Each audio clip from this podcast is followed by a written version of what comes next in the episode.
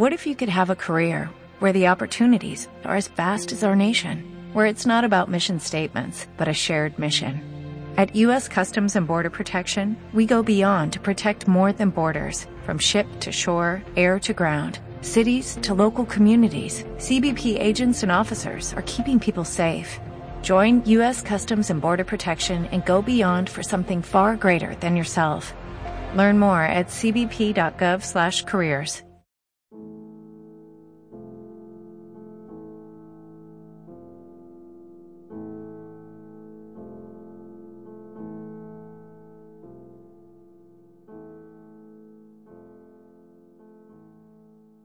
Capítulo 8 Caía la tarde cuando llegó a casa de Sonia Simonovna. La joven le había estado esperando todo el día, presa de una angustia espantosa. Dunia había compartido esta ansiedad. Al recordar que el día anterior Svidrigailov le había dicho que Sonia Simonovna lo sabía todo, Duneska había ido a verla aquella misma mañana. No entraremos en detalles sobre la conversación que sostuvieron las dos mujeres, las lágrimas que derramaron, ni la amistad que nació entre ellas.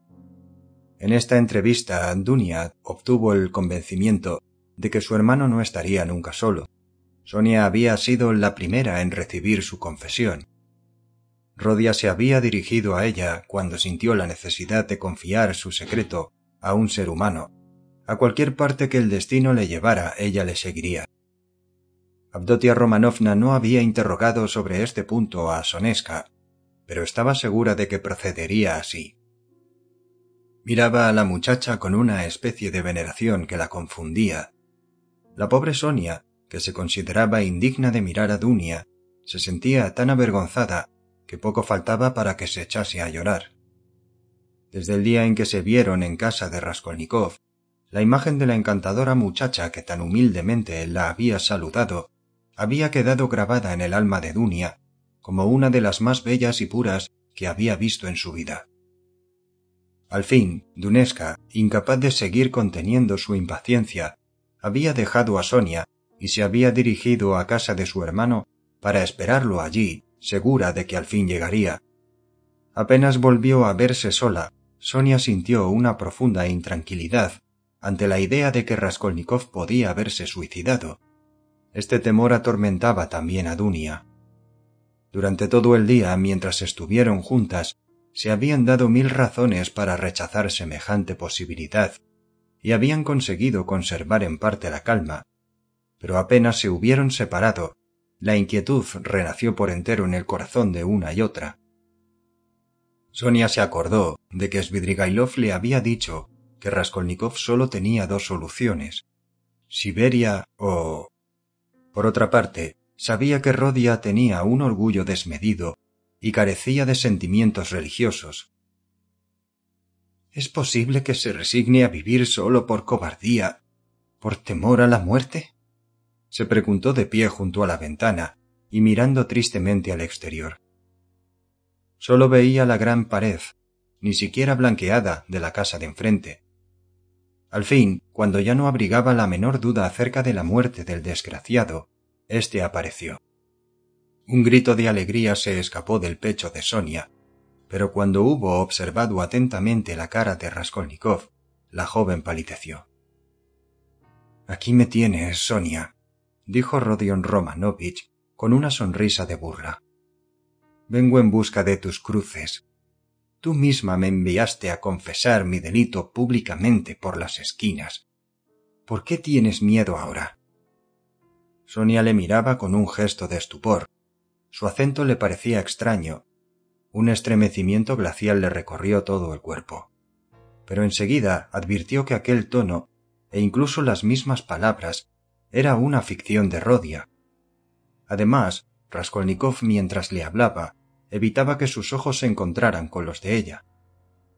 He pensado, Sonia, que en interés mío debo obrar así, pues hay una circunstancia que... Pero esto sería demasiado largo de contar. Demasiado largo y además inútil.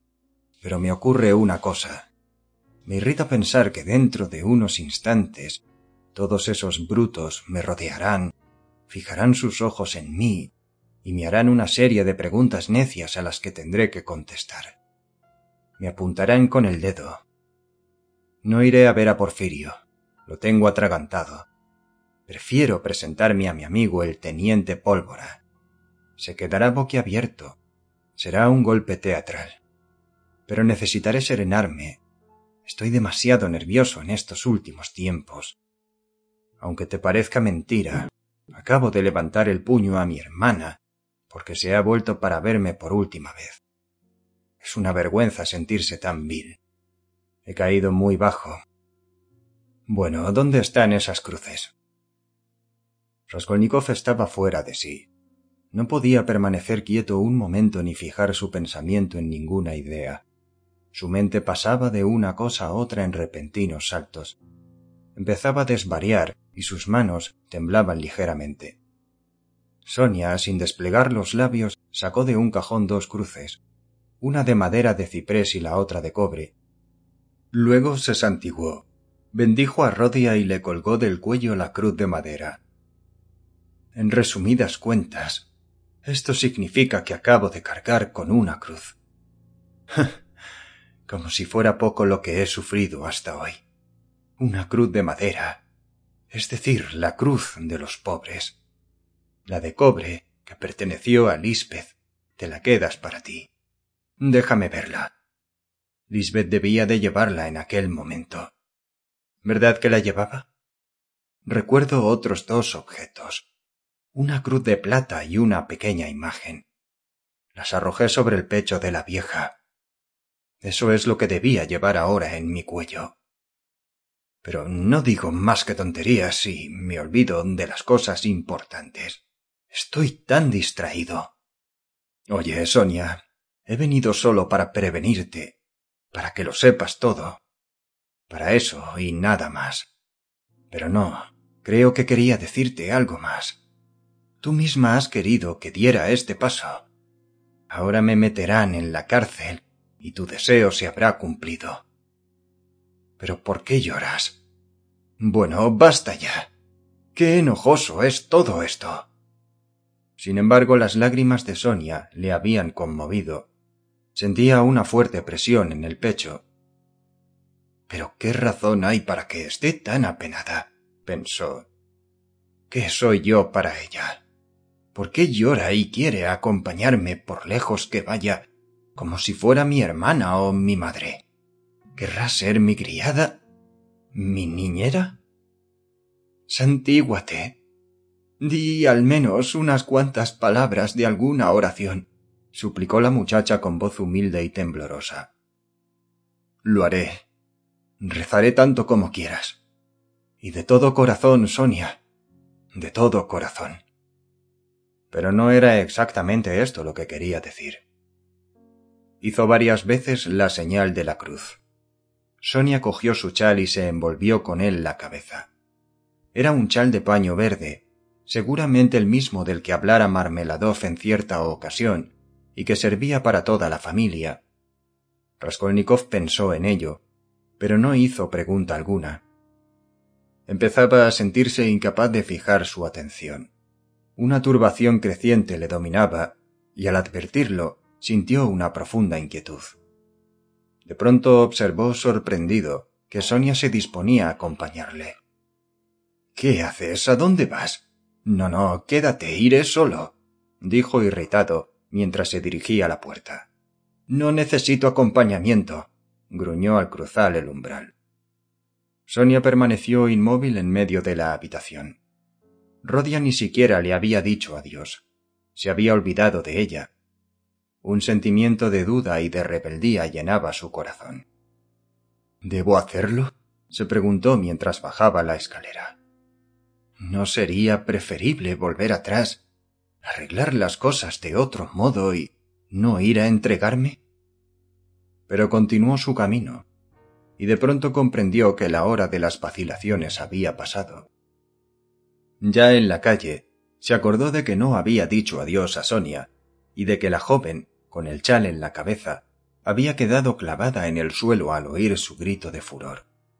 Este pensamiento lo detuvo un instante pero pronto surgió con toda claridad en su mente una idea que parecía haber estado rondando vagamente su cerebro en espera de que aquel momento para manifestarse. ¿Para qué he ido a su casa? Le he dicho que iba por un asunto. ¿Pero qué asunto? No tengo ninguno. ¿Para anunciarle que iba a presentarme? Como si esto fuera necesario. ¿Será que la amo? No puede ser, puesto que acabo de rechazarla como a un perro. ¿Acaso tenía yo alguna necesidad de la cruz? ¡Qué bajo he caído! Lo que yo necesitaba eran sus lágrimas. Lo que quería era recrearme ante la expresión de terror de su rostro y las torturas de su desgarrado corazón. Además, deseaba aferrarme a cualquier cosa para ganar tiempo y contemplar un rostro humano. Y he osado enorgullecerme, creerme llamado a un alto destino. ¡Qué miserable y qué cobarde soy!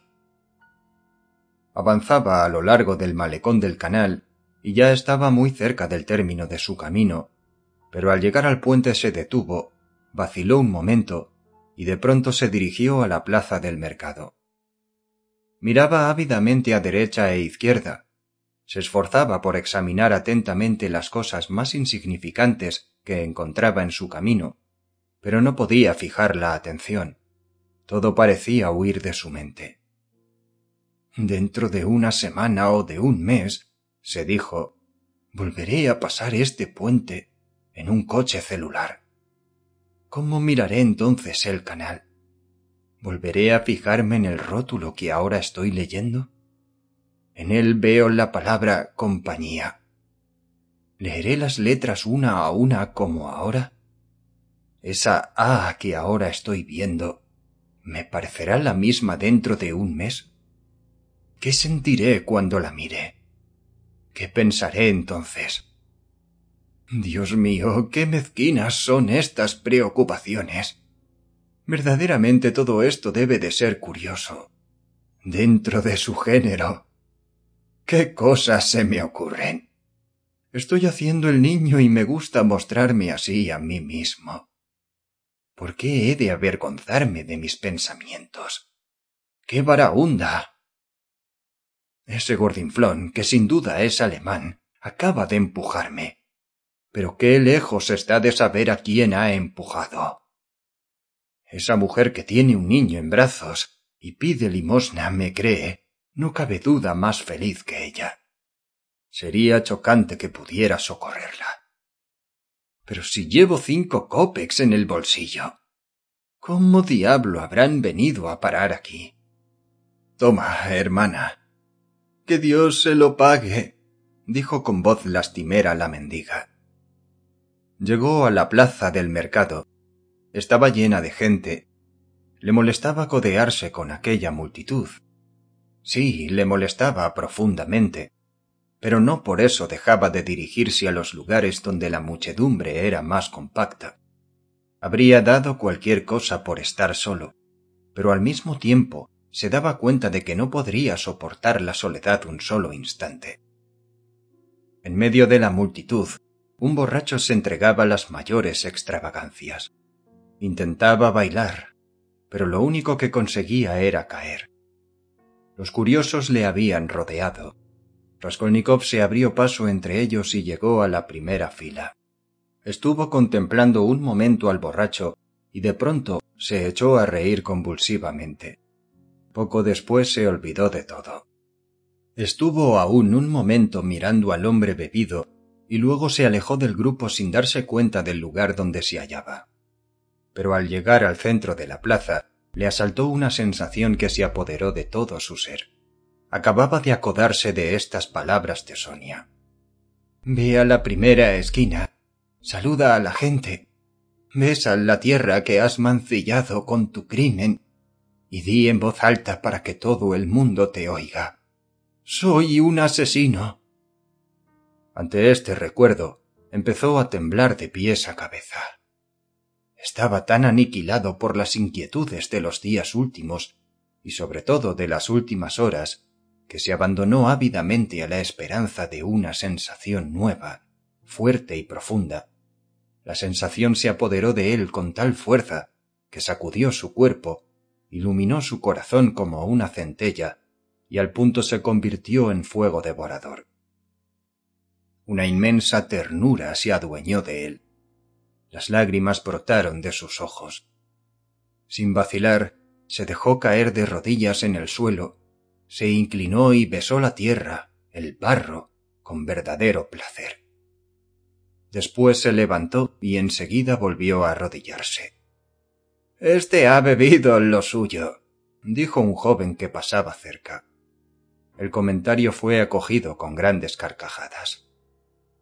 Es un peregrino que parte para Tierra Santa, hermanos, dijo otro, que había bebido más de la cuenta, y que se despide de sus amados hijos y de su patria. Saluda a todos y besa el suelo patrio en su capital, San Petersburgo. Es todavía joven, observó un tercero. Es un noble, dijo una voz grave. Hoy en día es imposible distinguir a los nobles de los que no lo son. Estos comentarios detuvieron en los labios de Raskolnikov las palabras soy un asesino que se disponía a pronunciar. Sin embargo, soportó con gran calma las burlas de la multitud. Se levantó y sin volverse echó a andar hacia la comisaría. Pronto apareció alguien en su camino. No se asombró porque lo esperaba.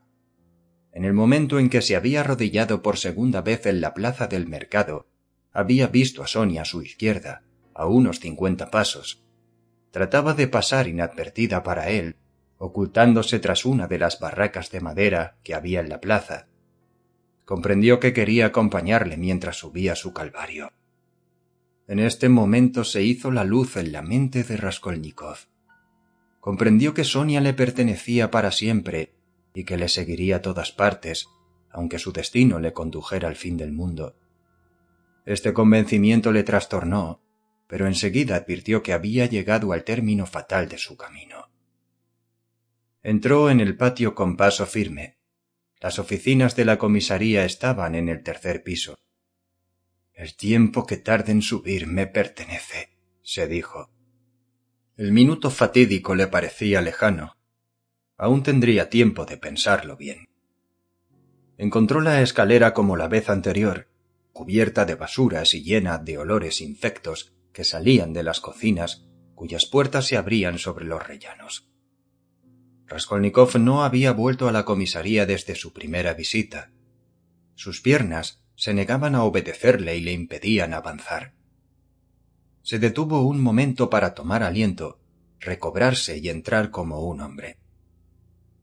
Pero ¿por qué he de preocuparme del modo de entrar? se preguntó de pronto. De todas formas, he de apurar la copa. ¿Qué importa, pues, el modo de bebérmela? Cuanto más amargue el contenido, más mérito tendrá mi sacrificio. Pensó de pronto en Ilia Petrovich, el teniente pólvora.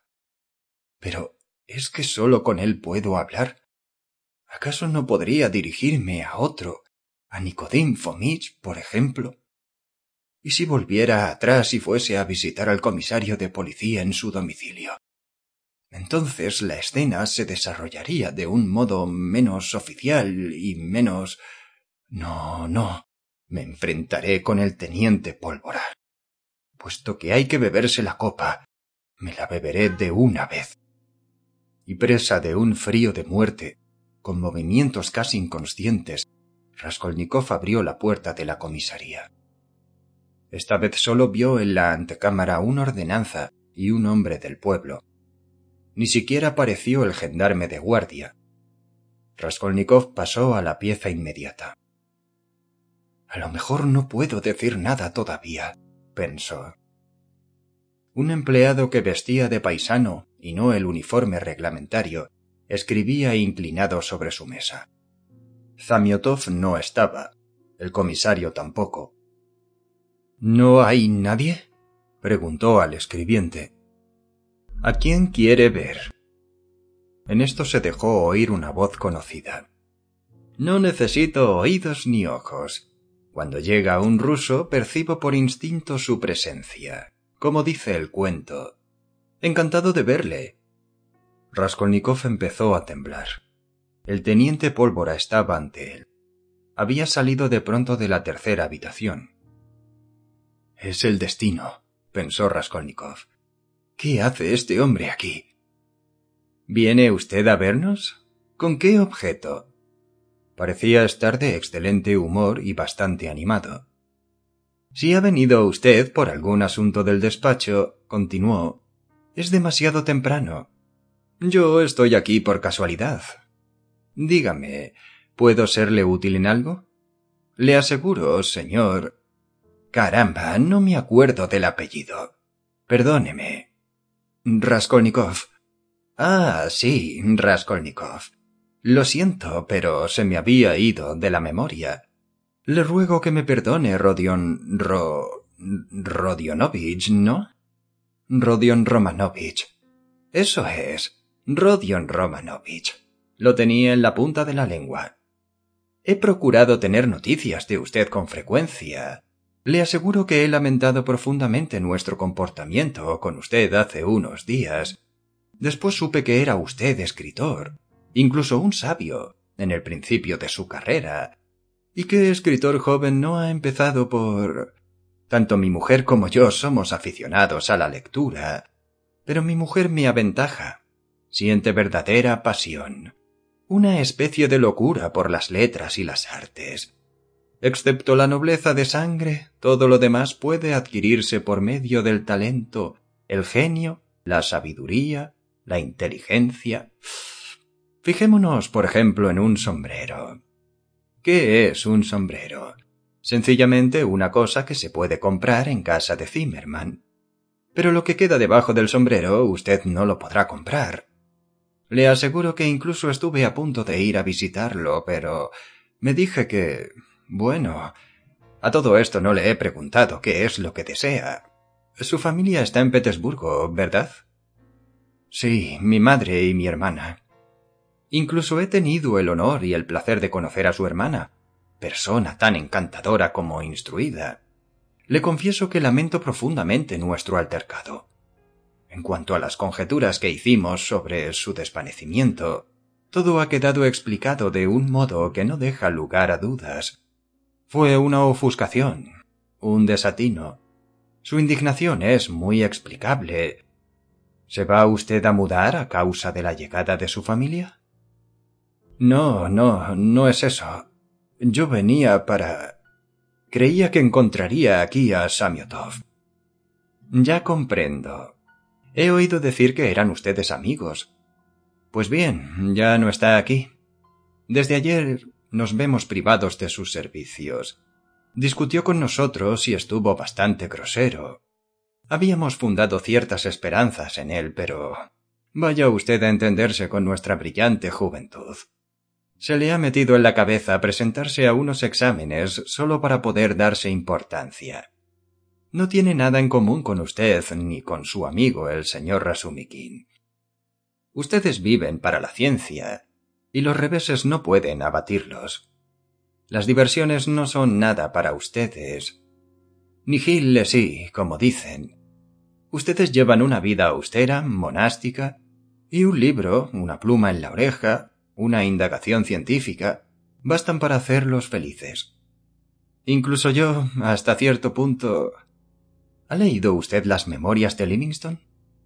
No. Yo sí que las he leído. Desde hace algún tiempo el número de nihilistas ha aumentado considerablemente. Esto es muy comprensible si uno piensa en la época que atravesamos. Pero le digo esto porque usted no es nihilista, ¿verdad? Respóndame francamente. No lo soy. Sea franco tan franco como lo sería con usted mismo. La obligación es una cosa y otra la... Creía usted que iba a decir la amistad, ¿verdad?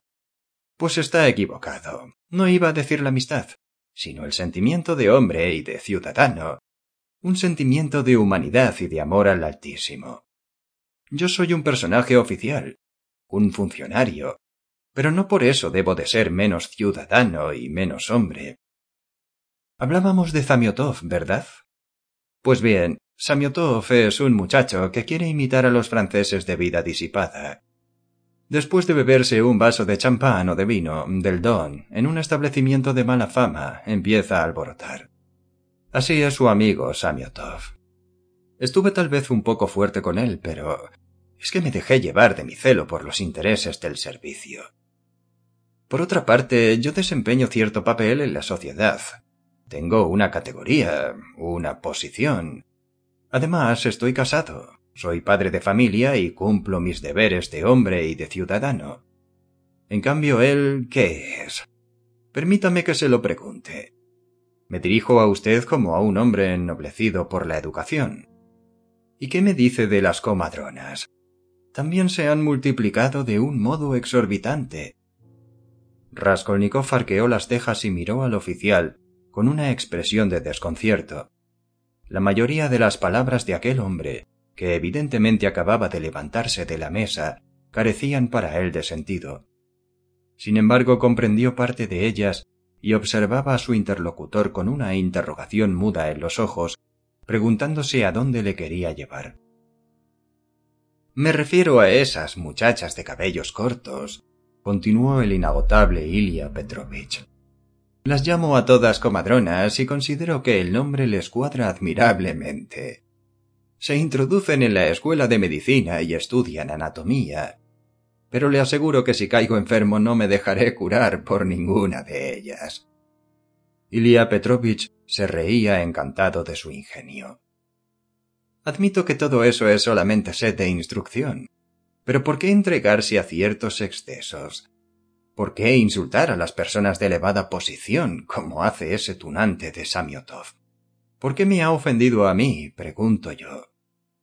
Otra epidemia que hace espantosos estragos es la del suicidio. Se comen hasta el último céntimo que tienen y después se matan. Muchachas, hombres jóvenes, viejos, se quitan la vida. Por cierto que acabamos de enterarnos de que un señor que llegó hace poco de provincias se ha suicidado. Nil Pavlovich. ¡Eh! Nil Pavlovich.